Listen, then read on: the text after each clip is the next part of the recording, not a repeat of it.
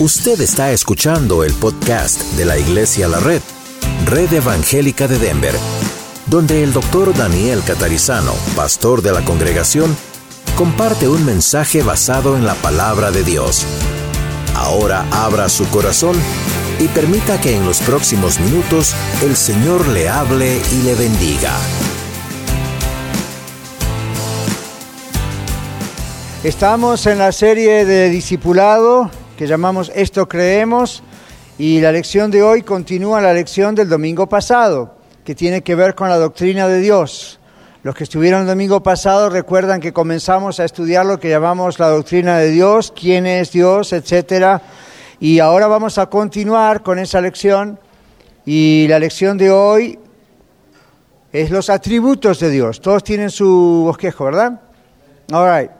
Entonces, acá tenemos ocho puntos que cubrir en una hora y lo vamos a lograr. Los atributos de Dios.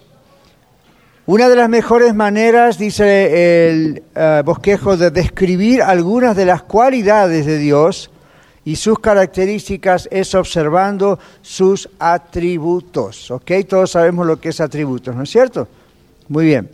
En primer lugar, Dios es omnipresente. ¿Han escuchado esa palabra, verdad? Ok. Esto significa que Dios está en todo lugar al mismo tiempo.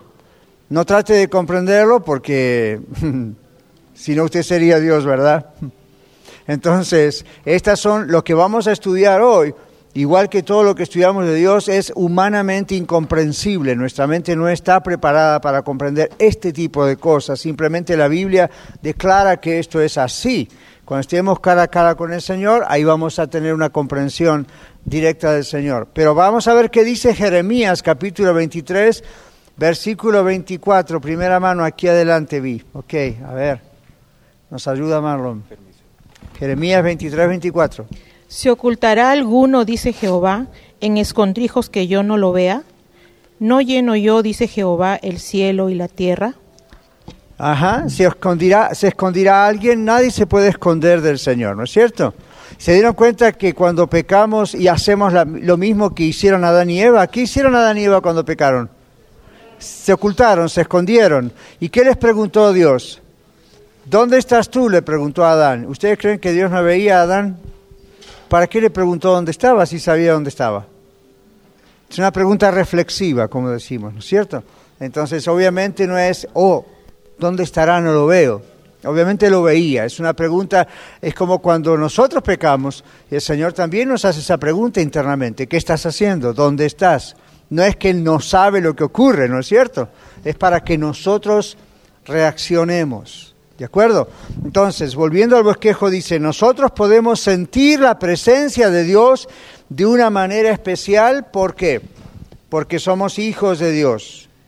Dios Espíritu Santo vive en nosotros y se manifiesta a nosotros cuando, cuando lo buscamos de todo corazón, cuando morimos a nuestro yo, a nuestro ego o ego, y cuando dejamos que Dios reine ¿En dónde? En nuestros pensamientos, en nuestras emociones, en nuestros sentimientos, en nuestras relaciones, etc. Hoy en el mensaje vamos a hablar acerca del señorío de Cristo y van a ver cómo esto se complementa con lo que estamos diciendo, ¿no es cierto? Entonces las personas que no son salvas no pueden tener la experiencia de sentir la presencia de Dios en sus vidas tienen la omnipresencia de Dios, porque Dios está donde quiera que ellos están, pero no tienen qué cosa, la manifestación de Dios en sus vidas. ¿Comprendemos la diferencia? ¿Qué es la omnipresencia de Dios? ¿Qué quiere decir? Que Dios está en todo lugar, al mismo tiempo, simultáneamente. Mientras está con nosotros acá, está con gente en la China, en Tokio, está en la Luna, en el Sol, en las galaxias. Dios está en todas partes. Si no, no sería Dios. ¿Ok? Así que cuando usted dice, bueno, yo no lo puedo comprender, comprenda esto. Dios no es un ser humano con limitaciones. Dios creó al ser humano con limitaciones. Usted a mí, con, con, muchas cosas buenas, poder, pero realmente con limitaciones. En cambio, Dios, que nadie lo creó, no tiene absolutamente ninguna limitación, por lo tanto puede estar en todas partes.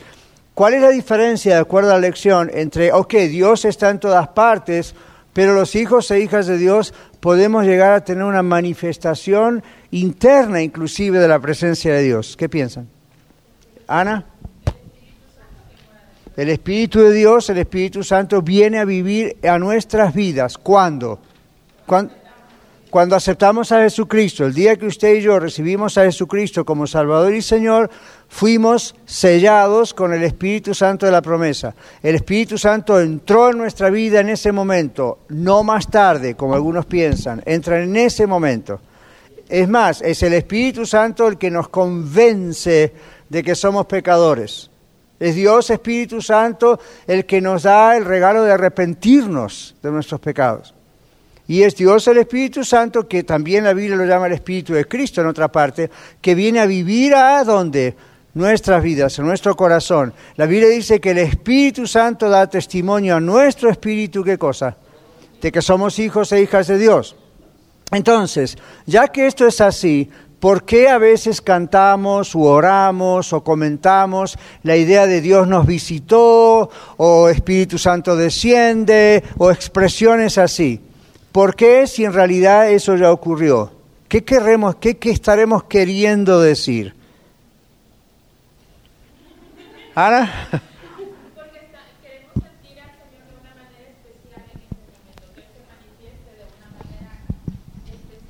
Estamos hablando de una manifestación especial. ¿Ahí atrás?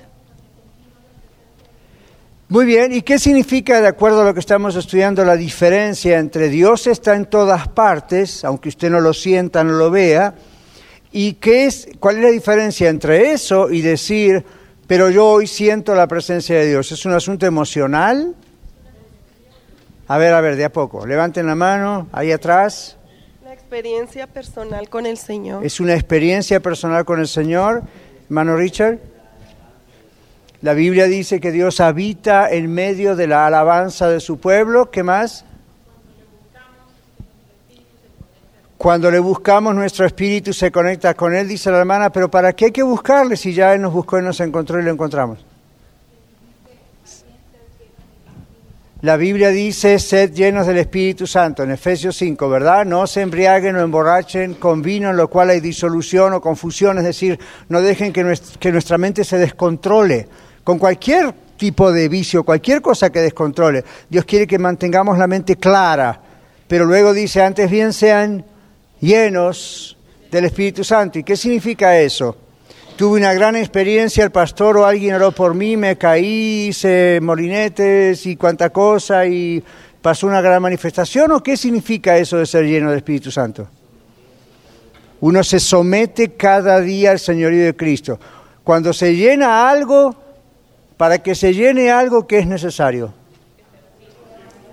Obviamente que hay un recipiente que lo contenga. Y si hay algo más que está llenando ese recipiente, ¿qué hay que hacer con eso primero para que lo otro llene? Hay que vaciar una cosa para que se pueda llenar. Entonces, escuche esto. Muchas veces se ha puesto el ejemplo de que en nuestro corazón hay un trono, así se lo dice a veces a los niños, ¿verdad? En nuestro corazón hay un trono y en el trono está sentado Dios o estás sentado tú, le decimos a los niños. Pero va para nosotros también. Entonces, ¿cuál es la idea? Dios no comparte su trono con nadie. Entonces, o está sentado Él en el trono o está sentado usted en el trono. Los dos juntos no podemos estar. En otras palabras, o gobierna el Señor nuestra vida o la gobernamos nosotros. No es mitad yo, mitad Él. ¿Ok? Silencio, quedó en la. Pero ven la idea. Entonces, cuando se habla de se llena de Espíritu Santo, usted, usted está lleno de Espíritu Santo, la idea es obediencia a Dios. ¿Sí? Ahora, en esa llenura, como vemos varias veces en casos en la Biblia, ¿puede uno experimentar de una manera quizá más fuerte la presencia de Dios en algunos momentos, sí o no? ¿Sí o no? ¿Le ocurre a usted que a veces está aquí cantando, orando o escuchando el mensaje o ofrendando o simplemente estando y de pronto como que siente algo diferente? Ok, ¿eso es algo mágico? Magia no existe. ¿Es algo espiritista? No, es algo místico nada más. ¿Por qué ocurre eso a veces y a veces no? Me gustaría tener una respuesta, pero no la tengo. Lo único que les puedo decir es que Dios escoge por momentos manifestarse de alguna manera especial. Esto lo tenemos que comprender bien. ¿Por qué? Porque si nosotros no comprendemos que eso es una decisión de Dios, la manifestación especial, ¿ok? Han, escuchado de manifestaciones especiales, quizás han experimentado en casa solas o en el, estando juntos con la iglesia.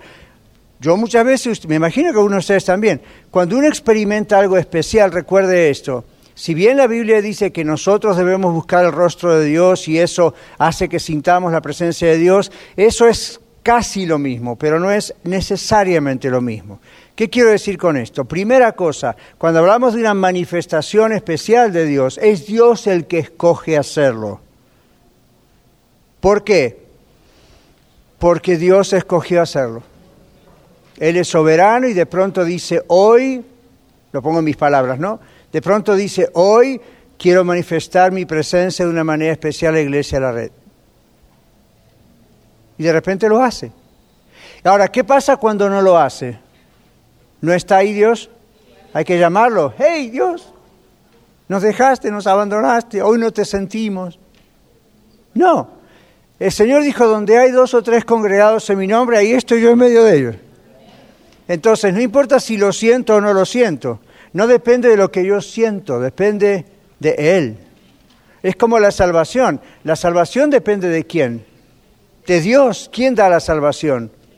Es Dios el que da la salvación. ¿Okay? Es iniciativa de Dios y no solo es iniciativa de Dios, es sustento de Dios. Dios no solamente da la salvación, Dios mantiene y sostiene las salvaciones humanas. Entonces, cuando hablamos de la manifestación de Dios, hay momentos en que Dios, por su propia decisión, por sus propios propósitos y planes, de pronto se manifiesta de maneras especiales. En una reunión, en su casa, a usted le puede parecer extraño, pero hasta en el baño puede ocurrir. ¿Por qué? I don't know, es cuestión de Dios. La otra cosa es cuando usted y yo buscamos la presencia de Dios. Buscamos, Señor, quiero gozar tu presencia. Señor, you know, quiero estar alabándote, Señor. Y uno, esos son esos momentos que uno dedica aparte, a solas con Dios. ¿Ok? Donde en algunos momentos, yo no sé usted, pero hay, veces, hay ocasiones donde yo estoy orando, leyendo la palabra de Dios, estoy solo con Él en mi oficina o en mi estudio o en la calle o donde quiera. A veces me ha pasado estando en un Starbucks. Y Starbucks no tiene nada espiritual, créame. Pero a lo mejor era el único lugar donde podía estar solo y en realidad no estoy solo. Hay un montón de gente, hay ruido, hay música. Pero esto es lo que pasa. No les recomiendo ir a un lugar como una cafetería para orar y estar a solas con Dios y leer la Biblia, pero ocasionalmente puede ocurrir. Lo importante es que si usted está viviendo en conexión con el Señor, el mundo alrededor suyo se fuma por un momento usted ni sabe lo que está pasando, usted está con el Señor. ¿Okay? ¿Creen ustedes que Dios se puede manifestar a usted en cualquier momento, en cualquier lugar, aún en una cafetería? Puede ocurrir, imagínense cuanto más a solas. Entonces hay momentos en que yo estoy a solas con Dios y hay días que siento muy fuerte que el Señor está ahí conmigo. Y a lo mejor puedo tener experiencias emocionales como llorar o estar súper alegre y parece que uno está en droga, ¿no es cierto? No sé. ¡Wow! ¿Qué está pasando? Sabemos lo que está pasando. Otras veces son muy calmaditas. Ahora, las veces que son muy calmaditas, ¿qué vamos a decir? Oh, el Señor no me visitó hoy. El Señor no va viene de visita. Eso es un término que no está mal usarlo, pero la idea es, ¡ah! hubo, sentimos la presencia de Dios. Ahora, ¿por qué puede ser que a veces, y este es el segundo punto de la presencia de Dios, ¿por qué puede ser que, por ejemplo, en una reunión como esta, esto es una clase, pero ¿por qué puede ser que en una clase como esta o en un servicio o usted solo en casa, pero vamos a, vamos a la parte colectiva, al grupo. ¿Por qué aún en una reunión una persona o dos o un grupo pueden sentir muy fuerte una manifestación de la presencia de Dios en su vida, no estamos hablando colectivamente, y de repente los que tienen al lado o enfrente no sienten nada. Una puede ser la disposición de uno, la apertura que uno pueda tener. Digamos, ¿con qué, con qué disposición viene uno a la casa del Señor? ¿Okay? Viene uno a la casa del Señor con la disposición de buscar su rostro, es cierto, pero si uno busca su rostro y no lo ha buscado en la semana nunca, es más difícil cuando estamos con el grupo. Porque usted está pretendiendo, yo lo comparo a veces como usted ayunó varios días y el día que dejó de ayunar quiere comerse todo de golpe. No se puede, ¿verdad? Le duele, hasta su estómago dice, stop, su estómago, como decimos comúnmente, como que se va cerrando, no se cierra, pero es la idea, ¿verdad? Como que no puede recibir tanto. Entonces, de golpe. Entonces, la mejor manera de estar seguros que uno puede sentir la presencia del Señor dentro de su vida cuando estamos así como hoy en la iglesia, con la iglesia, es, gracias Jonathan, la mejor manera es prepararse durante la semana. Y la mejor manera de prepararse en la semana es orar, leer su palabra de Dios, ¿verdad? Hablar, pasar tiempo a solas con Él. Esto es parecido a una pareja, un matrimonio. Y acá somos todos, casi todos adultos. El baby no va a entender. en un matrimonio, si usted dice, oh, quiero tener una intimidad muy linda con mi cónyuge, con mi esposa, una dama con su esposo, pues tiene que haber otros ingredientes durante el día, tiene que haber durante la semana otros ingredientes, ¿no es cierto? Usted no puede no estar comunicándose con su cónyuge o llevándose a las patadas y de repente llegar a la cama y decir, hey, em, es contraproducente, se puede lograr, se hace, pero no es muy saludable en el sentido de que no es lo normal. Entonces, en la presencia de Dios, cuando hay una manifestación que Dios toma esa iniciativa en un lugar, como ocurre a veces con los avivamientos, uno a uno, sin, sin haber estado en comunión con Dios durante la semana, de pronto puede sentir esa manifestación especial de Dios.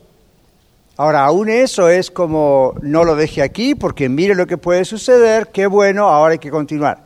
Pero como eso no es la regla de siempre, se dieron cuenta, esas manifestaciones especiales no son siempre la regla, entonces uno tiene que aprender dos cosas. La primera, quedarse tranquilo, tranquila, cuando una manifestación especial no ocurre. No estamos hablando de que estoy yo ahora, y no, como decíamos recién, vengo dispuesto, vengo con el corazón abierto, vengo a la expectativa. Ya, gloria a Dios. Pero yo muchas veces vengo aquí a la red como el pastor, con la expectativa, y fue la reunión muy linda, gloria a Dios, pero no hubo ninguna manifestación de esas especiales extraordinarias. Yo me voy tranquilo a casa. Porque si no, el error que cometemos es el que se comete en muchas iglesias, donde siempre se espera que haya un tipo de manifestación especial. Si no ocurre, entonces la vamos a provocar. ¿Se dieron cuenta? Y ahí es cuando comenzamos a orar cosas que son un poquito incorrectas de orar. Ahí es cuando empezamos a decir, wait a ¿qué pasa? Entonces vamos a cantar el mismo canto 20 veces Espíritu Santo desciende, desciende, desciende y vamos a seguir y que tu fuego baje y baje y baje. Es que fine. Pero no se preguntó nunca por qué la cantamos, por qué la cantan tantas veces. Entonces ahí el error está apelar a las emociones. Tengan cuidado con eso. Por eso usted no lo ve acá en la red. ¿Ok? Por eso también para los que son más nuevos, que a veces nos han preguntado, nos ha sido difícil cuando comenzamos a venir a la red porque no hay alabanza. ¿Hay alabanza o no? Hay alabanza, lo que no hay es un grupo de alabanza. Y usted dice, ¿por qué no hay un grupo de alabanza? Les digo a los que son más nuevos, hay muchas razones por las cuales todavía no hay un grupo de alabanza. Y créanme que varias veces lo intenté y Dios dijo que no. Y sigue siendo una sorpresa para la ciudad. Como yo estoy en radio y la gente conoce la red a través mío, a veces viene esa pregunta a mí. No, pero a mí me dijo fulano que fue a visitar a su iglesia y en su iglesia no hay alabanza. Eso es un insulto a Dios. ¿Cómo que no hay alabanza? No hay un grupo de alabanza. Y estamos tan impuestos y acostumbrados a ver a un grupo, a un solista, al, pastor mismo que dirige cantando como puede, ¿verdad? no tiene por qué ser así, decimos siempre. en el Nuevo Testamento, en la iglesia primitiva no tenía grupo de alabanza. ¿Se dieron cuenta? Yo sé, no les gusta, pero es lo que la Biblia dice. Entonces, no es que algún día tal vez no lo vayamos a hacer.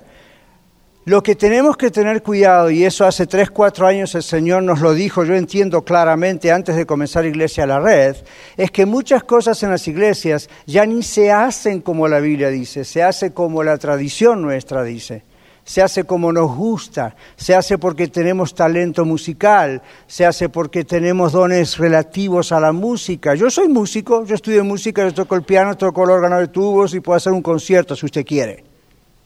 Sin embargo, no lo hago. ¿Por qué? ¿Me gustaría hacerlo? Sí. En otras iglesias que comencé yo tenía acá un keyboard y yo mismo dirigía con el canto y después enseñaba a otros canto, todo lo que usted quiera. ¿Por qué no lo hace? Porque Dios no me deja. Hasta ahora no es la orden de Dios. Y las veces que hemos tratado de hablar con uno y con otro, eh, miren, compramos un equipo de micrófonos hace dos años atrás. Tenemos micrófonos extras. Pensando, y yo hablé con unos, con otros, dos o tres, vamos a empezar un grupo, aunque sea desde las bancas, y siempre que queremos comenzarlo, siempre algo pasa. Es increíble. Y cada vez que algo pasa, yo voy a casa y digo, What's up, Lord? ¿Qué pasó, Señor, con esto? Y el Señor dice, yo no te dije que lo hagas. Hasta que yo no te diga, no lo hagas. Ahora, al mismo tiempo de eso, muchos saben la historia, y esto van a ver cómo tiene que ver con lo de la presencia del Señor. Pero muchos ya saben la historia, pues se las he contado varias veces en la oficina profesional de consejería de esta ciudad conmigo han llegado muchos líderes de alabanza y oración y muchos pastores con problemas de inmoralidad sexual, con problemas de homosexualidad y con problemas de todos los que usted les quiera poner, haga el check mark porque ahí estaba. Entonces, eso no elimina la posibilidad de que algún día Dios quiera que tengamos un grupo. Pero evidentemente lo que Dios quizá está tratando de hacer a través de la red es sentar un ejemplo para decir, cuidado, cuidado, no es indispensable, no es necesario. Y algunas personas me han dicho, pero pastor, cuando hay un grupo de alabanza, yo siento más la presencia de Dios. ¿Ve, ve la trampa? Esa es la trampa. Eso es lo que Dios no quiere, porque la gloria es para Él, no para el grupo de alabanza. Es como si usted me dijera, cuando usted predica yo siento más la presencia de Dios. Eso está mal. Por un lado está bien porque, bueno, Dios, usted dice, gloria a Dios, Dios lo usa. Pero en cuanto usted me dé la gloria a mí, hay problemas. La gloria es Dios. Entonces, ve, y así en todos los ministerios. Entonces, ¿por qué insistí en eso? Porque en la, eh, cuando hablamos de la manifestación de la presencia de Dios, ah, por décadas hemos caído como iglesias en ese error. La tarea de los líderes de música, uno, varios, lo que sea, es traer, bajar la presencia de Dios. ¿What? Como si nosotros pudiésemos manipular la soberanía de Dios, ¿eso es lo que usted está diciendo? Es como yo cuando predico, yo no puedo hacer bajar la presencia de Dios por mi predicación o la teología o lo refinado del mensaje. Yo soy un instrumento. Mi parte es estudiar, investigar, estudiar y analizar y hacer el mensaje guiado bajo la unción del Espíritu Santo. Luego entrego el mensaje, más de eso no puedo hacer. ¿Ven? Entonces, nunca la gloria es para un hombre, para un grupo, para una persona. Y quizá Dios eso es lo que nos está enseñando, no solamente a nosotros, sino a la ciudad. Siempre recuerden eso, Iglesia La Red. Ustedes están en una iglesia que es para la gloria de Dios, pero porque su pastor está en la radio y porque lo conocen, la idea es que la ciudad conoce Iglesia La Red. ¿Ven? Y hay gente que presta atención y que está preguntándose por qué Dios está bendiciendo Iglesia La Red tan rápido, por qué la iglesia está creciendo tan rápido, por qué pasa esto y lo otro. Entonces, están prestando atención. ¿Y por qué? ¿Por qué hay conversiones? ¿Y por qué ahora vamos a tener varios bautismos? ¿Por qué si no hay todo el show que a veces se hace, lamentablemente decirlo, ¿verdad? ¿Por qué lo, lo que demás que se cree que es indispensable para que Dios sobre, aquí no lo hacemos y Dios sobra igual? ¿Ven la idea? Entonces, ¿por qué me extendí en eso? Porque siempre la cuestión de la manifestación de la presencia de Dios está muy mal tratada a veces por las iglesias. ¿ok? Entonces, créame, no depende de nuestros esfuerzos. Usted, yo, líderes, no líderes, lo que tenemos que hacer es estar en oración durante la semana, estar en comunión con nuestro Señor, venir con un corazón dispuesto, venir a la expectativa, alabar al Señor. Cuando están esos videos, no hable cuando hay un video. Escuche, mire, observe. Aun si no estamos cantando, hoy va a haber un video largo, un testimonio largo. No hable durante el video, escúchelo. Preste atención. En su corazón esté orando por los que están escuchando y no conocen al Señor. Si usted está cuchi, cuchi, cuchi, cuchi, lo que están alrededor suyo escuchan. ¿Ok? Entonces, esté orando. Cada elemento del culto de alabanza y oración tiene un porqué, tiene un para qué. ¿Sí? Cuando llega el momento de los videos, aun si usted no, no, conoce las letras, no las conocería tampoco si hubiera un líder de alabanza posiblemente. Así que sígala si usted está usted con el Señor, junto a su familia. Alábelo a Él, concéntrese en Él adórelo a Él, alábelo con su corazón a Él. ¿Hay un orden en la iglesia? Ya, pero alábelo a Él. Y recuerde que si el Señor quiere manifestarse de una manera especial, Dios lo va a hacer sin que usted le pida permiso, o sin que usted le dé el permiso, o sin que usted se lo pida. Dios lo va a hacer. Ahora, a veces oramos y decimos, Señor, manifiéstate, Señor, está en medio de tu pueblo. Son cosas que sabemos que Él hace, simplemente estamos alabándole porque Él las hace. ¿Ok? Es el único punto en el que nos vamos a extender más, porque hay mucha confusión en este asunto de la presencia de Dios. Última palabrita, Sandra.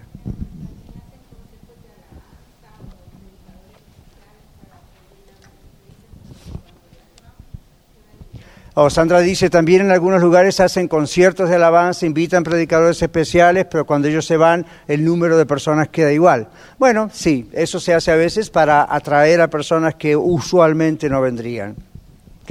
No está mal, yo a veces he ido a predicar, el problema es la glorificación de esas personas, ¿no es cierto? Y ese es el error. Eh, ustedes saben que a veces, otra vez, por estar en la radio, porque la iglesia, gloria a Dios, va creciendo, de pronto hay llamado, ¿verdad? A mí siempre me ha pasado antes también, en otras iglesias. Pastor Catarizano, yo soy un evangelista de tal lugar y soy muy conocido en tal lugar y estoy en él. Ahora me mandan todo el currículum que tienen. Y después dice, ¿puede ir a predicar a su iglesia? No. Porque a menos que Dios me diga que usted quiere, que usted tiene que venir a predicar a mi iglesia y apoyar lo que el Señor está haciendo en nuestra iglesia, de acuerdo a la visión y la misión que Dios de nuestra iglesia, por supuesto que sí, porque en la Biblia habla de evangelistas itinerantes, yo mismo he sido uno, dentro de poco voy a estar en una iglesia predicando, pero la idea es, a ver, ¿es esto lo que el Señor quiere o se hace para levantar el ministerio mío? Ven, entonces hay mucho yo sé que suena duro porque estamos en contra de la corriente, pero tenemos que hablarlo, porque lo que el Señor quiere es que volvamos a la Biblia. En la Biblia había evangelistas itinerantes, en la, Biblia había, en la Biblia había maestros, lo que llamaríamos hoy conferencistas, pero las cosas se hacían de acuerdo al plan de Dios. No si eso me ayuda a ser más conocido o si eso me ayuda, you know, ayuda al ministerio, porque entonces pasa lo que Sandra dice, después esa persona se va y fue una gran fiesta, pero ahí quedó. Ahora, si eso se hace y de eso el fruto es que hay nuevas personas que se entregan a Cristo, personas que Dios usó a esas personas en el concierto o lo que sea, campaña, para tocar gloria a Dios. El asunto es cuando pasó todo eso y usted vio que no hay nada de fruto, uno debería preguntarse, ¿y por qué no hubo nada de fruto? ¿Es que nada más queríamos entretenernos? Cuando no hubo nada de fruto, yo pienso, posiblemente eso no fue el Señor a menos que fruto sea hacia el futuro y todavía no lo vemos. ¿Ok? All vamos al segundo punto. Dios es omnisciente. ¿Escucharon ese término alguna vez, verdad? All Dice, en otras palabras, Dios sabe y conoce todas las cosas. Dios conoce cada pensamiento y hecho de los seres humanos. ¿Qué dice Proverbios 15, 3? Los ojos de Jehová están en todo lugar, mirando a los malos y a los buenos. Qué problema, ¿no? Dios, los ojos del Señor, Jehová, están mirando a los malos y lo bueno. Entonces, ¿podemos ocultarle algo al Señor? ¿Y pensamientos también podemos ocultar? Nunca le, pidió, nunca le tuvo que decir al Señor, uy Señor, perdón por lo que pensé. Créame, yo se lo digo varias veces al día y soy su pastor. En serio, no, no estoy jugando, ¿eh? Varias veces al día. Uy, perdón por lo que pensé, Señor. Y usted dice, pero yo no puedo controlar mis pensamientos. Claro que sí. Y cuando se descontrolan es el momento de pedirle perdón al Señor. ¿Ok? Eh, por eso en 2 Corintios 10, 3 al 5, ¿qué dice? Ya voy. Pero en 2 Corintios 10, 3 al 5, ¿qué dice? Que debemos aprender a someter nuestros pensamientos, llevarlos cautivos a la obediencia a Cristo. Ven el señorío de Cristo, el que vamos a hablar hoy. Porque si le damos rienda suelta a nuestros pensamientos, van a ir para lugares donde no queremos ir. ¿Ok? Entonces, ahí va, Yolanda. Sí, eh, el Señor conoce nuestros pensamientos y aún las intenciones de esos pensamientos. Entonces, ante Él no hay nada en secreto. Gracias. Nada que no vaya a manifestarse. Dios conoce todo lo que acontece en la naturaleza, incluyendo ¿Qué dice su bosquejo? La muerte de un pajarito. Mateo 10, 29, ¿qué dice? Ahí atrás, Marta. ¿No se venden dos pajarillos por un cuarto? Con todo, ni uno de ellos cae a tierra sin vuestro Padre. Wow, eso significa que Dios nos cuida. Ese es el mensaje que Jesús, el Señor Jesús estaba diciendo. Pero miren, miren la idea aún usando lo que eran los precios de Walmart en esa época. ¿No se venden acaso dos pajarillos por un cuarto? Como si fuera 25 centavos para nosotros, un quarter, ¿verdad? Y dice con todo Dios, entonces la idea allí es doble. La idea es Dios cuida, Dios, Dios conoce, Dios ama, pero Dios sabe todo, hasta aún si un pajarito cae. ¿Se imaginan cuántos pajaritos caen en el planeta por día? ¿Quién sabe, ¿verdad? Millones tal vez. La idea cuál es? No hay nada que se pueda esconder de Dios. Así que, Adán, ¿dónde estás tú? ¿Sabía Dios? Por supuesto, ¿ok? Muy bien. Y miren cómo sabía que le dijo, ¿has comido del árbol que te dije que no comieras? ¿Ok? Dios es omnisciente, Dios lo sabe todo. Dios conoce cada grano de arena y cada estrella en el cielo, etcétera. ¿Sí? no hay absolutamente ninguna posibilidad de ocultarle algo a Dios. Dios lo ve todo. Y aquí está la pregunta. Cuando Dios le preguntó a Adán, ¿dónde estás tú? Esa pregunta fue algo así como preguntarle, ¿por qué te escondes de mí? Dios sabía exactamente dónde estaban Adán y su esposa y lo que habían hecho desobedeciendo su orden. ¿Recuerdan de no tocar de aquel árbol? No importa dónde nos escondamos para pecar, Dios ya lo vio. ¿Ok? Cuando nuestros hijos se esconden para pecar, nosotros no lo vemos, nos damos cuenta después. O los descubrimos. Dios los ve. Y Dios nos ve. Entonces, usted y yo deberíamos, antes de caer en un pecado, preguntarnos, tenemos el Espíritu Santo y el Espíritu Santo nos va a decir que lo que estamos por hacer está mal. Entonces ahí deberíamos recordar, Dios va a estar viendo lo que estoy por hacer. Eso solo le frenaría a usted de no hacerlo y a mí también. Deberíamos pensar, Dios está escuchando lo que estoy por decir o lo que acabo de decir. Ups. ¿Ven? Entonces eso nos ayuda, por lo menos a mí me ayuda, espero que usted también. Aprender a hacerlo nos va ayudando a... Cierra la boca antes de hablar. ¿Qué? Porque Dios está escuchando. Dios está viendo. A Dios no se le escapa nada. Dios lo sabe todo. Dios conoce todo. ¿Ok? Dios es omnipotente. Punto tres. Él tiene todo poder. Dios creó el universo y ahora lo controla con su poder. No hay nada que Dios no pueda hacer. Mateo 19, 26, aquí adelante. Por fin, mi lado derecho. Ah, no, pero ya. Mateo 19, 26. Dice, y mirándolos Jesús les dijo, para los hombres esto es imposible, mas para Dios todo es posible. ¿Para Dios qué? Ja, vamos a decirlo otra vez. Para Dios todo es posible. Entonces, ¿qué palabra debería quitarse usted del vocabulario? Imposible. ¿Escuchó bien? ¿Qué palabra no deberíamos decir? Imposible. Entonces, si tenemos familiares inconversos, ¿es imposible que se conviertan? ¿Sí? ¿Es imposible que se conviertan? No es imposible, es decisión de ellos. Pero imposible no es. Los agarré, ¿verdad? Hmm. Pero ven la idea, es imposible que se conviertan. No porque para Dios todo es posible, pero es posible que decidan ellos no convertirse. No. Yo sé que aquí entraríamos en doctrinas de teología como la doctrina de la preelección y este, pero no vamos a meternos ahí. La idea en general es esa, la idea es para Dios todo es que. Entonces, ¿qué nos sacamos del lenguaje? La palabra imposible. La gente negativa constantemente dice, esto es imposible. Lo dice en esa palabra o en palabras similares.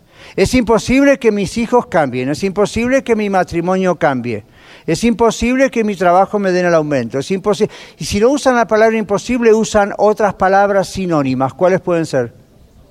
No se puede. ¿Qué más? Nunca. Es muy difícil. ¿Qué más? No lo creo es increíble, tal vez sí, tal vez no, no puede ser. ¿Ustedes son así? Hay que ser realistas. Ahora, hay que ser realistas. Pero ser realista significa, los pies los tengo sobre la tierra, pero para Dios no es nada imposible. ¿Qué? Entonces lo que yo no puedo hacer es posible para Dios. Entonces, ven, nosotros como cristianos no tenemos que caer en la negatividad que cae el mundo. Tampoco debemos ser positivistas. Positivistas son esas iglesias del Evangelio fácil. Usted es un campeón, todo le va a ir bien, you know, no declare esto, no declare lo otro, no declare aquello, porque ¿qué, qué, qué, qué pasa si lo declara? Le va a venir encima. Entonces, ¿dónde está Dios? ¿Qué pasó? Entonces uno dice, no, momento, momento, uno está pensando aquí, yo sé que para mí esto es imposible, pero para Dios todo es posible. Y hay otro texto que lo dice de otra forma, lo que es imposible para los hombres es posible para Dios. Y ahí entra la fe. ¿Ok? Entonces uno dice, ¿Ok? En la soberanía de Dios, en la omnisciencia de Dios, Dios lo sabe todo, en la omnipotencia de Dios, Dios lo puede todo. Si es la voluntad de Dios, esto Él lo va a hacer, aunque sea imposible. Pero no se olvide de lo si es la voluntad de Dios. Porque en las últimas décadas nuestros amigos eh, de aquí y de allá han borrado esa parte de la Biblia, si es la voluntad de Dios pero en el, famoso oración modelo, en la famosa oración modelo del Padre Nuestro, el Señor Jesús nos enseñó a orar de acuerdo a la voluntad de Dios, ¿recuerdan? Entonces yo puedo decir, yo quiero que fulano de tal sea sano en el nombre de Jesús. Yo sé que Dios lo puede hacer para Dios eh, ayer, hoy, lo, es mi mismo ayer, hoy, por los siglos, Señor. Te ruego, te suplico, te imploro, de todo corazón me postro ante ti, pidiéndote que fulano sea sano de acuerdo a tu voluntad. No les gusta su oración, ¿verdad? Porque lo que hemos escuchado es, yo declaro, yo demando, yo decreto que esta persona se sana. Y después la persona se muere y nos metemos en problemas. ¿Vamos? ¿Sí o no?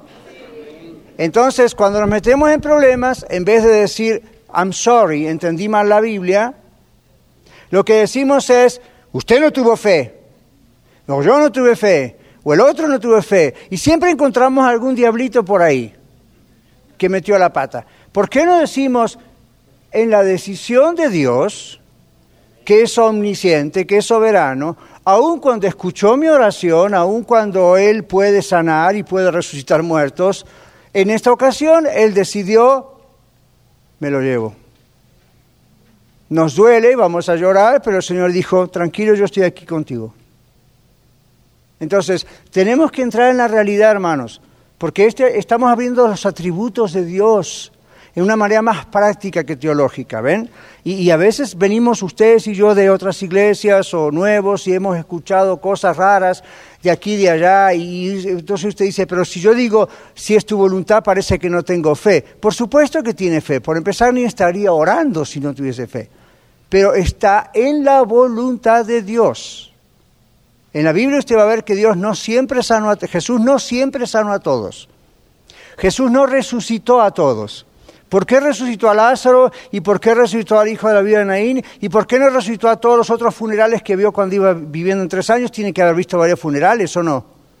Y aquellos no eran funerales como los nuestros, que se meten en un templo y ahí está el funeral en privado. Eran bien públicos, todo el pueblo iba al funeral y, y, se hacía en la calle un montón de cosas. ¿Y por qué Jesús no dijo, resucite, resucite? ¿Por qué escogió a unos? ¿Eran especiales? No era para mostrar su gloria era para mostrar que Él es Dios, pero no decidió resucitar a todos, ¿sí o no? No resucitó sanar a todos, ¿sí o no? Si no, ninguno de ustedes moriría, ninguno de nosotros se enfermaría. Yo sé, es duro, pero es lo que la Biblia dice. Entonces, nosotros tenemos la responsabilidad, y ya vamos a tener toda una lección sobre cómo orar, pero nosotros tenemos la responsabilidad de orar con fe, pero siempre sabiendo, Señor, está en tu voluntad. Tú tienes propósitos para esta vida. Lo mismo con, la, tiene hijos inconversos, hijos, eh, hijos pródigos. oramos en la voluntad de Dios, Señor. Ahora, hay cosas que uno ya sabe que son la voluntad de Dios. Hay cosas que están declaradas en la Biblia, esto es la voluntad de Dios. Entonces ahí uno dice, Señor, si es tu voluntad, no. Usted dice ahí, Señor, de acuerdo a lo que tu palabra dice, que es tu voluntad me aferro a esa promesa. Marta, ¿usted había levantado la mano? Sí, nada más, este, de acuerdo a lo que usted estaba explicando en Lucas 1, eh, uh, Lucas 1, 37 nos afirma porque nada es imposible para Dios. Ya, nada imposible para Dios. Entonces comprendemos que no es imposible para Dios sanar a una persona. A mí, yo soy un ejemplo de sanidad. Dios a mí me sanó desde que era un baby. Pues ya estaba al punto de morir y tienen ahí mis padres, preguntan el testimonio, yo lo he contado varias veces. Y aún después, varias veces Dios me ha sanado de diferentes cosas. Otras veces he tenido que ir al médico. Otras veces requirió una cirugía. E, y uno dice, ¿por qué antes me sanaste de esto, que era más difícil, y esto otro es una cirugía? ¿Quién soy yo para preguntarle a Dios eso? Lo único que debo decir, Señor, esta es mi vida, yo estoy en tus manos, yo te amo, tú me amas a mí, primero, eso es lo más importante, sea hecha tu voluntad. Esa es lo que tiene que ser su corazón y mi corazón. No cuestione a Dios y por qué no sanó este y por qué el otro murió y el otro habrá tenido fe, el otro no habrá tenido fe. No cuestione a Dios. Simplemente recuerde este punto. Dios es que, omni omnipotente. Él tiene poder para hacerlo, pero no va a ceder a nuestros gustos, a nuestros caprichos o a lo que a nosotros nos parece que Él tendría que acceder. Por sobre todas las cosas es Dios nos ha hecho con un propósito, con un plan, cada vida tiene un plan para Él. Y en el plan de Dios algunas personas van a ir a su presencia antes que otras, por diferentes medios. Mientras sepamos que vamos a ir con Él, no hay problema. El problema es cuando eso está incierto. Miguel. Ese es el punto. Si morimos en Cristo, ¿qué decía Pablo? Eso es muchísimo mejor, decía él. Estar con Cristo es muchísimo mejor. Pero también estar entre ustedes, decía Pablo, me doy cuenta que es necesario a causa de la obra. Estaba empezando la obra, estaba fundando iglesias y sentía en su corazón, obviamente, el Señor todavía me va a tener acá un tiempo. ¿Ok? Pero en realidad, decía Pablo, si fuera por mí, bye. Es muchísimo mejor estar con Él.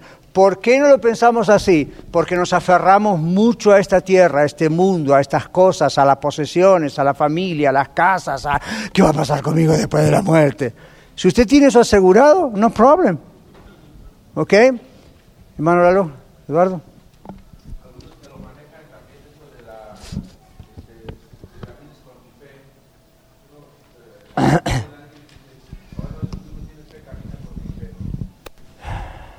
ok, imagínese.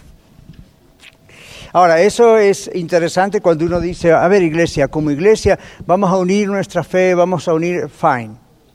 Ok, pero igual nunca se puede pasar por la soberanía de Dios. ¿De acuerdo?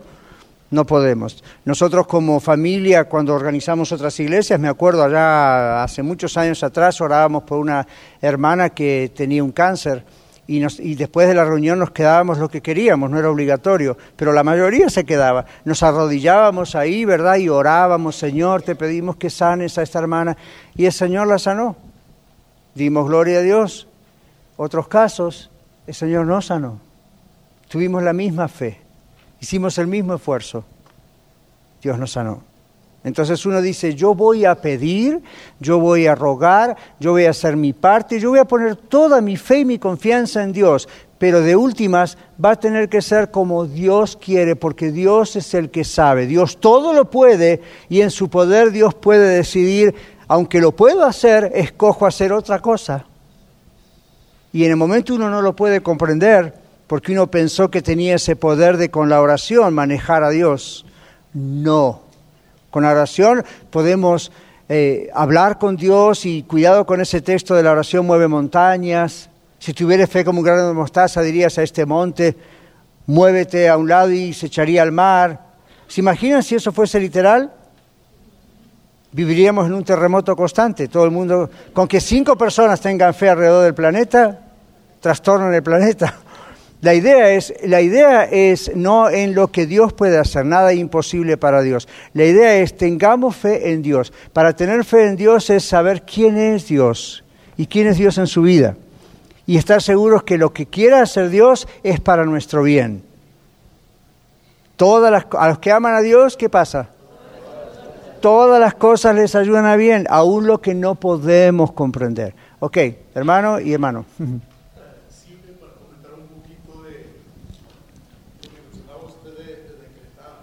Ya.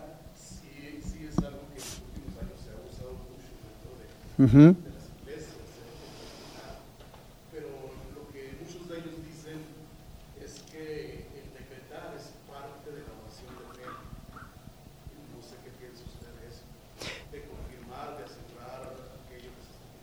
Por lo que yo he escuchado, me parece que va más allá, va en la manipulación. Porque si uno dice, bueno, si yo puedo decretar cosas que en la Biblia ya están decretadas, entonces estoy uniendo lo mío simplemente sujetado a lo que Dios ya hizo o ya dijo. ¿Okay? Por ejemplo, si yo digo, yo decreto que Jesucristo es el Señor, está decretado en la Biblia. Yo declaro que el Señor va a seguir trayendo almas que se salven aquí a la iglesia a la red.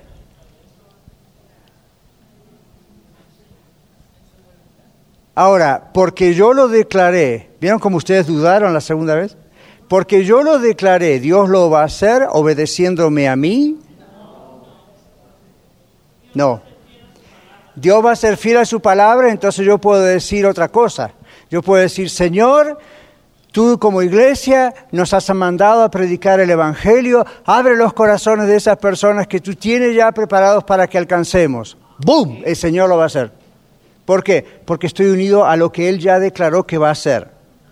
Pero si yo digo, yo decreto que el año que viene voy a tener una casa con un cuarto más porque... Mm, o yo decreto que el hermano fulano va a ser mañana pastor, o yo decreto que la hermana sultana va a ser una misionera, o yo decreto que el hermano fulano no se va a enfermar nunca. Eh, ah, hmm, esas partes las que no encontramos en la Biblia.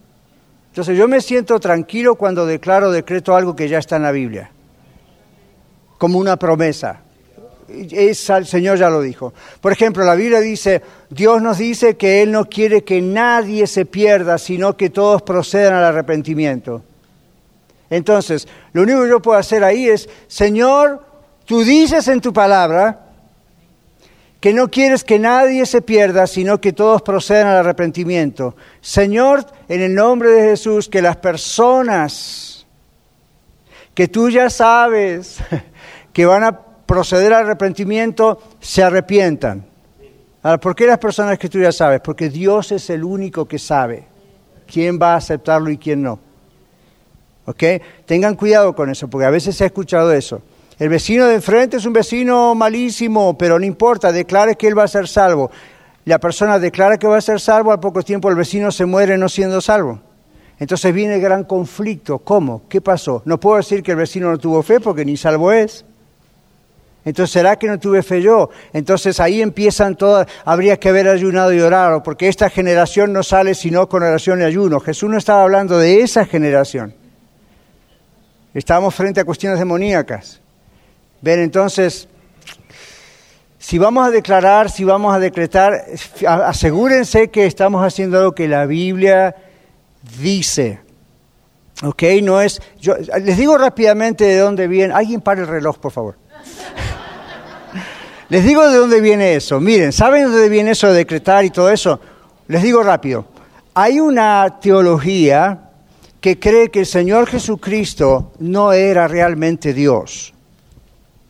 Creen que era el Hijo de Dios, hecho hombre, durante su permanencia en la tierra, fue ungido especialmente por el Padre por el Espíritu Santo para durante esos 33 años vivir sin pecado y luego por tres años hacer milagros, pero era una unción especial. Eso es lo que ellos creen. Cuando Él murió, su espíritu fue al cielo, su cuerpo no. Otros dicen, bueno, resucitó, pero realmente no era Dios hombre, la combinación Dios hombre, el único. No creen eso. Entonces, al no creer eso, ¿qué están diciendo? Así como Jesús, Dios puede levantar a un hombre una mujer, ungirlo con la misma unción. Por eso Jesús dijo, cuando yo me vaya más, mayores obras harán porque yo voy al Padre. ¿Escucharon eso? Y hay gente que dice, mayores milagros, mayores cosas que Jesús hizo. No es lo que la Biblia dice. No es dice que nosotros vamos a sobrepasar la potencia de Jesús o los milagros de Jesús. Está hablando el Señor de que a los apóstoles, en primer lugar, les está diciendo, aún lo que yo hago, ustedes continuarán haciéndolo, tendrán hasta más tiempo para hacerlo, van a poder hacerlo en mi nombre. Pero no está diciendo, Dios va a ungir a Daniel Catarizano y con la misma forma que hizo Jesús y así va a ser como Jesús. No, no, pero el que piensa eso, entonces dice, yo tengo autoridad para decretar, yo tengo autoridad y usted también para declarar. Y nosotros podemos mover montañas y empiezan con todo eso. Y la congregación dice, amén, porque suena maravilloso. ¿Quién no va a querer hacer eso? ¿Se imaginan? Entonces viene un tornado y entonces empieza por allá, yo ordeno a ese tornado que se vaya para el otro lado. El vecino del otro lado, que es creyente, está diciendo, y yo ordene que se vaya para el otro lado. Y uno dice, ¿a quién le hago caso? ¿Se imaginan si Dios dijera, tate ti? ¿A cuál amo más de los dos? No a ti, a ti. ¡Bum! Tornado para allá. Entonces, porque el Señor movía la naturaleza y dijo, detente vientos. Era el Señor Jesús. Había un propósito para hacer eso. No era Jesús tenía tanto miedo o porque los apóstoles tenían tanto miedo, ah, por amor a estos cobardes, detente viento. No. Él estaba demostrando que él tenía autoridad sobre la naturaleza, lo cual decía que era hijo de Dios. La clave está en que los discípulos mismos hacen la pregunta, ¿quién es este que aún los vientos le obedecen? Ajá. Imagínese si los vientos le obedecieran a usted. En la época que vivimos, usted sale en Facebook por todo el mundo y le hacen un altar. Y la gloria es para usted. Watch out. Una vez yo venía volando con un equipo de 70 evangelistas desde la, 70 evangelistas desde la República Checa, la antigua Checoslovaquia. Habíamos pasado mucho tiempo ahí en varias ciudades. Cuando veníamos, el avión tenía que aterrizar en New York. Fue el peor vuelo que yo jamás he tenido en mi vida y espero nunca tener más. Please, son horribles el hombre se metió en la borde de un huracán. Nos estaba diciendo el piloto, me dicen que tengo que ir a New York, en vez de New York, aterrizar en Boston, porque en New York hay un huracán, vamos a tener un bumpy flight, pero no va a ser tan malo. De repente nos dice, he decidido que vamos a aterrizar en New York. Oh my gosh, ya nosotros dijimos, ok, this is going to be bumpy. Esa cosa parecía que se rompía, era increíble. Después yo aprendí lo fuertes que son los aviones.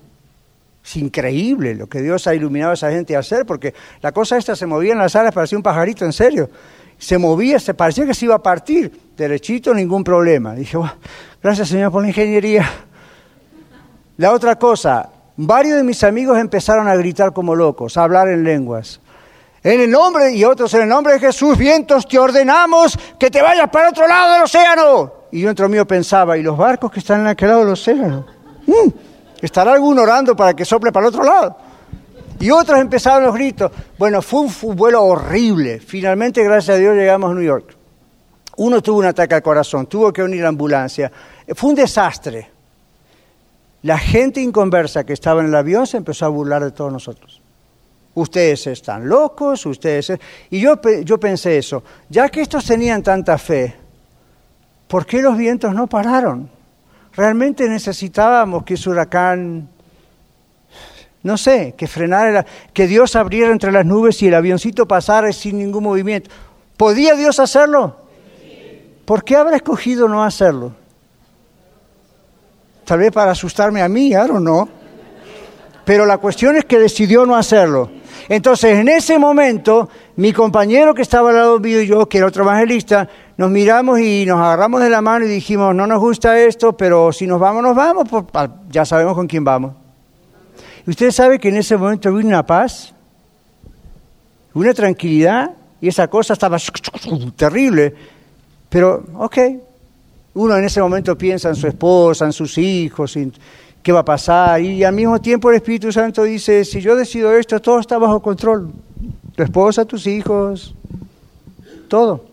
Ahora, si usted no tiene a Cristo en su corazón, lo que le estoy diciendo le va a aterrorizar. Pero si usted tiene a Cristo en su corazón, Dios a veces permite que pasemos esas experiencias. Son traumáticas, se los digo como consejero profesional. Son traumáticas. A mí me costó años superar un montón de traumas debido a esa ocasión. Pero había que seguir adelante. ¿Ven? Entonces, la pregunta es, ¿es Dios omnipotente como para haber frenado esa situación? Ya. Pero el tonto de este piloto se le encajó y por ahí. Después tuvo una multa de 5 mil dólares, lo suspendieron, nos dijeron todo lo que le pasó. ¿Ok? Si yo lo tenía encima, yo me iba a hacer mi parte, pero bueno, por eso no estuvo encima. Pero ve, uno aprende cosas en las tormentas de su matrimonio, en las tormentas con sus hijos, en las tormentas financieras, si perdemos el trabajo. ¿En quién estamos confiando? ¿En un Dios omnipotente que lo puede todo o no? Entonces a veces nos va a hacer pasar por el temporal y por el cheque y cheque. Ya, pero ahí es donde uno dice, ¿creo en Él o no? ¿Estoy confiando en Él o yo lo voy a manipular como yo quiero? Hmm. ¿Ya pasó? Ya pasó. Ok, vamos a finalizar. Dios, como se dan cuenta, estamos haciendo esta lección no una clase de teología, para eso vaya a la escuela de teología, a la escuela de ministerios. Acá estamos poniendo de forma muy práctica. Dios es eterno, Él nunca tuvo principio, nunca tendrá final. ¿Qué dice Éxodo 3, 13 y 14? Rapidito, ahí atrás o a donde sea.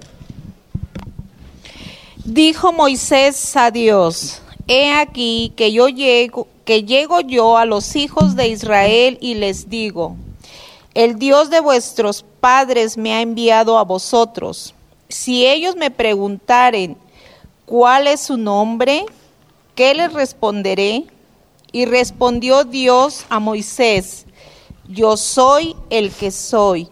Y dijo, así dirás a los hijos de Israel, yo soy, me envió a vosotros. Gracias, Marta. Entonces, ve, Dios nos da un nombre. El nombre propio que él usa es el nombre eterno. Yo soy. ¿Ok? La idea básicamente es muy largo explicar eso, pero la idea básica es, Él siempre fue. No fue creado por nadie. Nunca va a dejar de ser. Es el mismo ayer, hoy y por los siglos. Él es. Y eso es lo que es todo lo que Faraón necesitaba saber, es todo lo que Moisés necesitaba saber. Ahora eso debe confortar su corazón y mi corazón, especialmente en momentos de turbulencia emocional y mental y espiritual.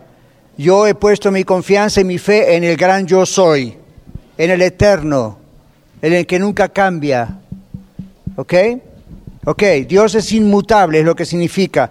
Significa que Dios nunca cambia. Malaquías 3.6, ¿qué dice? Gracias, Marlon. Malaquías 3.6. Porque yo Jehová no cambio, por esto, hijos de Jacob, no habéis sido consumidos. Ok, ese es el famoso texto del contexto del diezmo, ¿verdad? Y las ofrendas. ¿Qué dice el, uh, el outline? Él no, él no cambia sus principios ni sus leyes. Dios no acomoda sus principios. Ajá. Aun cuando la ley que dio a Moisés fue antes de la gracia del nuevo pacto, la gracia no fue un cambio de opinión de Dios, sino que Él lo había preparado de antemano, desde la eternidad. Los ritos de la ley mosaica, de la ley de Moisés, terminaron, pero los principios espirituales que esa ley, de esa ley o que esa ley contiene, ¿qué pasa? ¿Qué pasó? Continúan. En Malaquías 3:7 él dice, "Volveos a mí y yo me volveré a vosotros." Malaquías 3b dice, "Probadme ahora en esto." y yo abriré las ventanas de los cielos. Entonces, cuando hablamos del diezmo y dice, pastor, ¿el diezmo es de la ley o es de la gracia? Originalmente es de la ley. Ahora uno dice, entonces Dios cambió de opinión y por eso ahora ya no diezmamos. El punto no es el porcentaje, el punto es el Señor no cambia. El principio espiritual de yo abriré las ventanas de los cielos continúa hoy, igual que hace miles de años atrás cuando Malaquías escribió esto. Si usted lo cree, usted va a ver las ventanas de los cielos abiertas. Si usted no lo cree y sigue negociando con Dios, las ventanas están cerradas para usted, sorry. Ahora, el Nuevo Testamento dice que cada uno dé como propuso en su corazón, no con tristeza ni por necesidad. ¿Por qué? Dios ama al dador alegre. ¿Por qué Dios ama al dador alegre? Porque a Él le alegra abrir las ventanas de los cielos y proveerle a usted y a mí. Y esa no es la teología de la prosperidad. Dios le va a dar un Mercedes-Benz, un Lexus, un palacio. Simplemente la idea es, no te voy a dejar nunca, hijo o hija. Siempre yo, no te voy a dejar de todas maneras, pero si tú me pruebas ahora en esto, vas a ver que yo voy a abrir las ventanas de los cielos. Y la idea no es solamente a nivel material, es a nivel de su salud, es a nivel de todo. Ahora, no lo tome como un negocio. No diga, Señor, porque estoy enfermo, yo soy fiel en los diezmos y ofrendas. No es un negocio aquí. Recuerde la soberanía de Dios. Pero recuerde que esta es una promesa, esto es un principio espiritual que nunca acabará. Entonces, si usted quiere, aproveche esto. Si no quiere, fine. Pero recuerde que estos son cosas que no cambian. Dios es inmutable. Entonces, aunque la ley del diezmo ha cambiado, porque vivimos en la gracia, lo que no cambió es el principio de la bendición que Dios da para usted y para mí cuando hacemos esto. Mi esposa y yo diezmamos siempre y a veces si podemos un poco más. ¿A dónde? Acá Iglesia La Red. ¿Por qué? Porque donde esté vuestro tesoro estará vuestro corazón. ¿Ok? Espero que eso lo tome como ejemplo. Dios es santo, Él es absolutamente puro y sin pecado. Dios odia el pecado y ama lo bueno. ¿Qué dice Proverbios 15? Uy, 9.26, esto es muy largo, pero lo podemos lograr. Aquí, Aarón. Rápido, rápido, rápido. al que sigue justicia. La, la reconvención es molesta al que deja el camino y el que aborrece la corrección morirá. El Seol y el abandón están delante de Jehová, cuanto más los corazones de los hombres. El escarnecedor no ama al que le reprende, ni se junta con los sabios. El corazón alegre hermosea el rostro, mas por el dolor del corazón el espíritu se abate. El corazón entendido busca la sabiduría, mas la boca de los necios se alimenta de necedades. Todos los días del afligido son difíciles, mas el corazón contento tiene un banquete continuo. Mejor es lo poco en el temor a Jehová que el gran tesoro donde hay turbación. Mejor es la comida de legumbres donde hay amor que de buey engordado donde hay odio. El hombre iracundo promueve contiendas, mas el que tarda en airarse apacigua la rencilla. El camino del perezoso es como el seto de espinos, mas la vereda de los rectos como una calzada. El hijo sabio alegra al padre, mas el hombre necio menosprecia a su madre. La necedad es alegría el falto de entendimiento, mas el hombre entendido endereza sus pasos. Los pensamientos son frustrados donde no hay consejo, mas en la multitud de, de consejeros se afirman. El hombre se alegra con la respuesta de su boca y la palabra a su tiempo, cuán buena es. El camino de la vida es hacia arriba al entendido, para apartarse del Seol abajo. Jehová asolará la casa de los soberbios, pero afirmará la heredad de la viuda.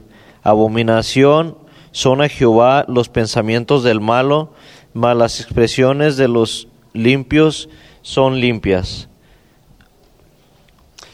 Como ven en Proverbios siempre hay una comparación. Lo que Dios odia, lo malo, lo bueno y su fruto. ¿Ok? Entonces la idea es, aquí no tenemos más tiempo, pero Dios debe separarse a sí mismo de los pecadores y debe juzgar el pecado. La idea es igual que la anterior. Nosotros debemos separarnos del pecado, ¿ok? Debemos odiar lo que Dios odia, debemos amar lo que Dios ama. Un verdadero cristiano hace eso. ¿Ok? El Espíritu Santo adentro nos convence de lo que está bien, de lo que está mal y la elección. Isaías 59.1.2 habla de la santidad, el amor y el juicio que van de la mano porque de lo contrario Dios, Él no sería santo o amor o justo. Okay, así que como dijimos no hace mucho tiempo atrás, uh, cuidado cuando les dicen si Dios es un Dios de amor, ¿por qué manda a la gente al infierno? Amor sin justicia no es amor. Justicia sin amor no es justicia. Hermano René, ¿qué dice ese texto, por favor? He aquí que no se ha cortado la mano de Jehová para salvar, ni se ha agravado su oído para oír, pero vuestras iniquidades han hecho división entre vosotros y vuestro Dios, y vuestros pecados han hecho ocultar de vosotros su rostro para no oír. Gracias. Entonces la primera parte está diciéndonos, Dios es amor, Dios quiere salvar, Dios quiere redimir. La segunda parte del texto que dice, ustedes son los que se apartaron, ustedes son los que se dividieron, ¿ven? Entonces, un Dios de amor no puede estar en contacto con el pecado. Por eso Dios envió a Jesucristo al mundo para perdonarnos nuestros pecados, limpiarnos de toda maldad y todo aquel que deposita su fe en Él, cree en Él, entonces sí tenemos contacto con Dios. Pero Dios al que ama castiga como padre a su hijo a quien quiere. ¿Por qué? Porque Dios no quiere que sigamos en pecado. Dios nos quiere corregir. ¿ok? Y aquellos que no son salvos, pues les da la oportunidad para salvarlos. Y si no quieren aceptar esa oportunidad, ellos mismos ya saben que están siendo condenados. Dios es justo, Dios es amor. Salmo 119, 137, Lorena. ¿Ok? Ahí está. Rapidito, ya estamos fuera de tiempo. Gracias. Justo eres tú, oh Jehová, y rectos tus juicios. Todo lo que Dios hace, gracias Lorena, todo lo que Dios hace es recto y justo. Dios cumple sus promesas. Dios no puede por su propia naturaleza ser injusto. Un mínimo de injusticia de Dios lo descalificaría como Dios. Y es imposible, así que no se haga problema, nunca va a ocurrir. ¿Ok? Dios es amor, pese a que Dios odia el pecado, Él ama a los pecadores y por eso les ofrece salvarlos. ¿Qué dirá Juan 3:16? Vamos juntos, porque de tal manera amó Dios al mundo que ha dado a su Hijo unigénito, para que todo aquel que en Él cree no se pierda, mas tenga vida eterna. All right. Él no quiere que nadie se pierda, es el texto que mencioné antes de 2 Pedro 3.9, pero su amor requiere separar a los salvados de los perdidos. ¿A usted le gustaría vivir con la gente perdida durante toda la eternidad? ¿A usted le gustaría vivir con lo que era usted o quién era usted antes de conocer a Cristo el resto de la eternidad? A mí no, espero que usted tampoco. Muchas gracias por escuchar el mensaje de hoy. Si tiene alguna pregunta en cuanto a su relación personal con el Señor Jesucristo o está buscando unirse a la familia de la Iglesia La Red, por favor no duden en contactarse con nosotros.